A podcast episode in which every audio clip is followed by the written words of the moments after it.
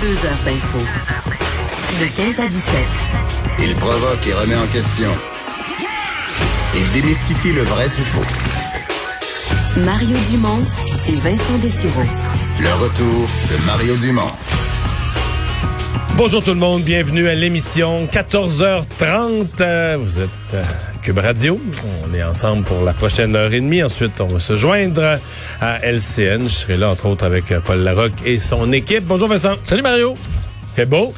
Très beau. Ben, très, Très, beau, très beau. très chaud, là, on s'entend. Ouais, C'est écrasant un petit peu quand même. Écrasant. D'ailleurs, euh, c'est euh, c'est la journée record aujourd'hui. Mm. là. Alors qu'on a, et ça va continuer d'augmenter à Montréal. On attend euh, 35 degrés. On n'y est pas toujours. Ça, c'est avant l'humidex. là. Avec le facteur euh, humidex, ça va augmenter euh, au-delà des 40 degrés C'est possible. sûr qu'on s'imaginerait sur une terrasse euh, avec un verre, euh, avec un beau fond de glace. là. Euh, oui, ça c'est clair. Ça Mais fait il du n'y a bien. pas de terrasse. Pas de terrasse, malheureusement.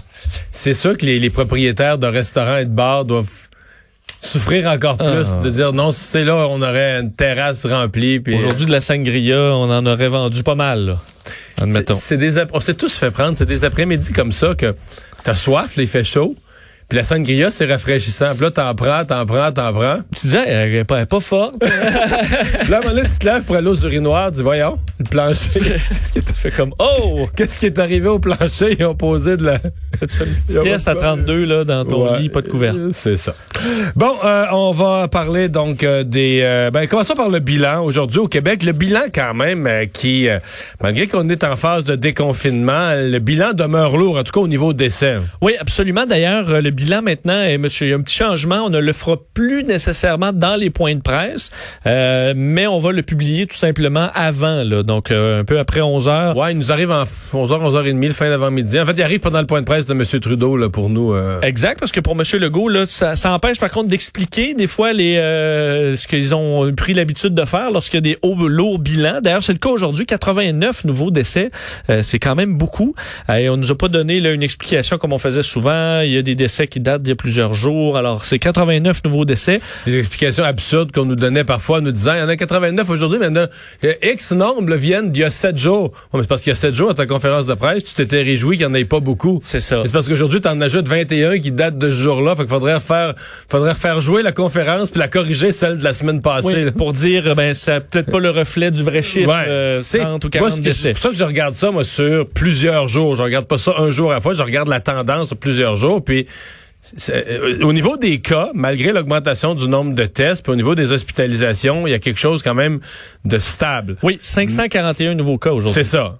Mais les décès, là, ça demeure élevé. Probablement le résultat d'avoir autant de personnes dans les CHSLD qui sont, qui sont infectées. D'ailleurs, euh, un chiffre qu'on surveille aussi beaucoup, c'est le- les hospitalisations. C'est toujours en baisse. En fait, il y en a plus de 100 de moins qu'il y a une semaine, à 1378. Alors ça aussi, c'est sous contrôle. Ça, se, ça c'était relativement rassurant pour le déconfinement, mais on a la situation à l'œil. Je vais vous en reparler d'ailleurs dans quelques instants avec M. Arruda. Ouais. Et si l'hypothèse est que la grosse chaleur euh, ralentit la propagation du virus, cette semaine devrait nous donner une, Oh. Oui, parce que ce qui est euh, ce qui est central euh, du point de presse de M. Legault tantôt, c'était euh, les CHSLD. Évidemment, on en parle beaucoup avec la la chaleur aujourd'hui, mais on, on M. Legault qui a réagi entre autres à ce rapport, là, ce rapport des forces armées canadiennes sur les CHSLD, en fait qu'on peut comparer à celui en Ontario là, sur le donc un rapport des dernières semaines fait par les forces armées depuis qu'ils sont présents en Ontario et au Québec. Le, le rapport hier en Ontario était dévastateur. Ouais. Euh, Et- étonnant. Alors qu'au Québec, il n'y a pas de grosses surprises. Il fait, il y a des constats euh, inquiétants, là, mais je veux dire, faut vraiment pour, pour quelqu'un qui a appris quelque chose de gros du rapport de l'armée, c'est qu'il a raté une nouvelle depuis depuis deux mois là. à pas, fait. pas un peu là. Une des différences, par contre, c'est que dans le rapport québécois, on, on ne sort pas d'exemple nécessairement précis. Là, on va parler tout simplement euh, de, de personnel. man- ouais, ou que l'on délaisse des, des- de l'hygiène de base, ou qu'on délaisse dans certains cas les, les bonnes pratiques. Mais ça, assurément qu'il y a une histoire assez horrible derrière ça, là, mais qu'on nous la raconte pas nécessairement dans le rapport, euh, qui dénote évidemment le le, problème central, selon le rapport des forces armées, c'est le manque de personnel euh, qui est criant par endroits, particulièrement le personnel euh, avec avec formation médicale. Alors ça, c'est vraiment euh, très important aux yeux des, des, militaires, qui notent également d'autres problèmes reliés, entre autres, au port de l'équipement de protection, qui dans plusieurs CHSLD était mal fait au point où c'est l'armée qui devait expliquer au, au personnel sur place comment bien utiliser euh, les, euh, les blouses, les masques, les gants. On avait entre autres des agents COVID qui s'occupaient d'amener de bonnes pratiques. Euh, alors ça, ça fait partie de ce qu'on retrouve dans le rapport.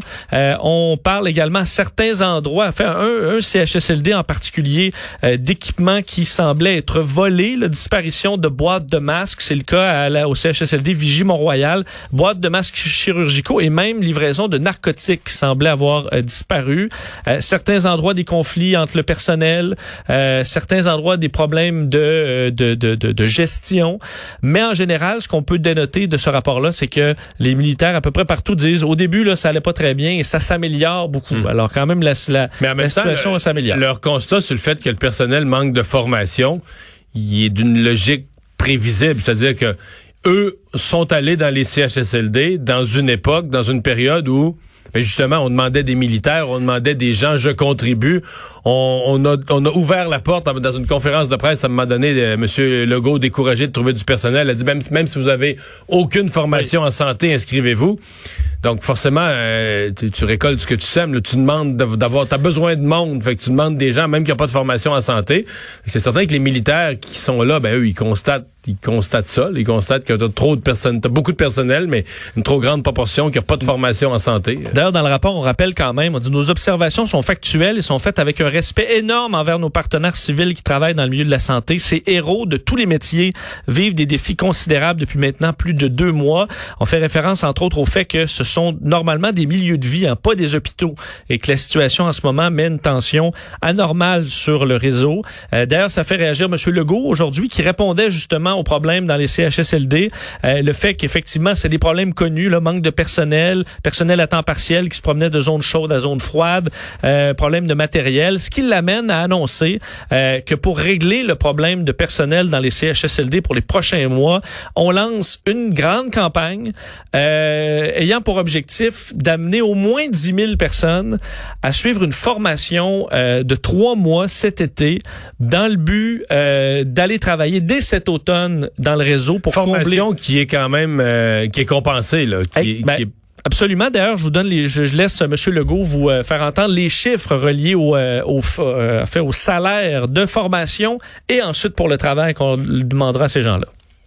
Les personnes qui vont s'engager vont être payées pendant la formation, donc vont être payées comme des aides de service. De service. Ça, c'est un salaire de 21 dollars de l'heure. Et s'ils réussissent leur cours, après trois mois, ben là, ils vont gagner le nouveau salaire qu'on donne soit via les primes temporaires ou qu'on offre dans les conventions collectives, qui commence à 26 dollars de l'heure. Alors, ça ferait un total de 49 000 dollars par année. Donc, pour quelqu'un qui aurait, euh, il y en a quand même beaucoup de gens là, qui vont se retrouver sans emploi. La PCU qui risque de tirer à sa fin. Alors, est-ce qu'il y aura de l'intérêt pour une courte formation payée qui vous amène un salaire euh, quand même pas si mal à partir de l'automne? Euh, Est-ce qu'on en trouvera 10 000 Peut-être pas, mais il risque d'avoir quand même des gens qui vont cogner à la porte. Je sais pas ce que tu en penses. Là. Ouais, moi je pense qu'il va y avoir du monde. Moi, moi, ce que je vois là c'est qu'on va créer des vides terribles, exemple, dans d'autres domaines euh, auprès des personnes handicapées, parce que c'est un grand champ, si on peut dire, euh, l'aide, euh, le service social, l'aide au niveau humain. Dans, ce champ-là, le parent pauvre, c'était le préposé bénéficiaire dans un centre personne âgée, dans un CHSLD mais euh, moi, je connais des gens qui interviennent auprès des personnes handicapées, tout ça, à, des 14-15 piastres de l'heure.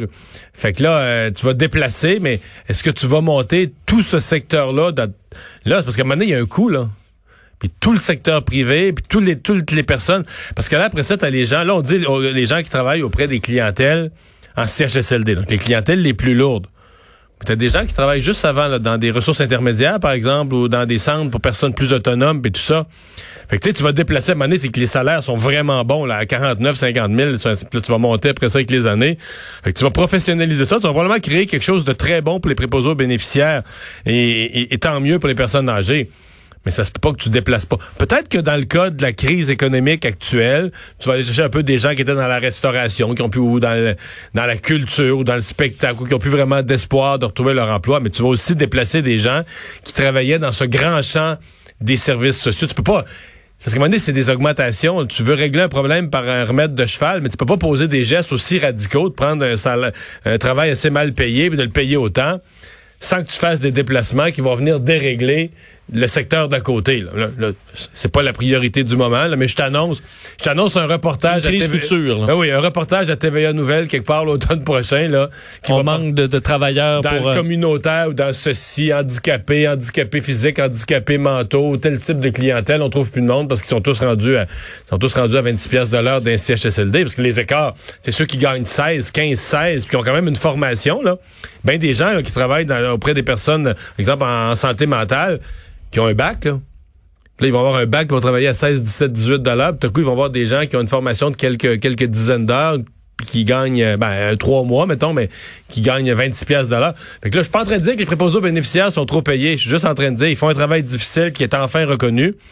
Mais c'est un bouleversement tellement radical de la structure salariale que dans un grand secteur, le secteur social, à mon avis, tu vas créer euh, d'autres euh, d'autres problèmes. Et euh, dire rapidement que M. Legault a demandé à Justin Trudeau que les militaires restent au Québec jusqu'au 15 septembre. Alors, rendu au moment où on devrait avoir les, les, les, les premiers finissants de cette courte formation de trois mois.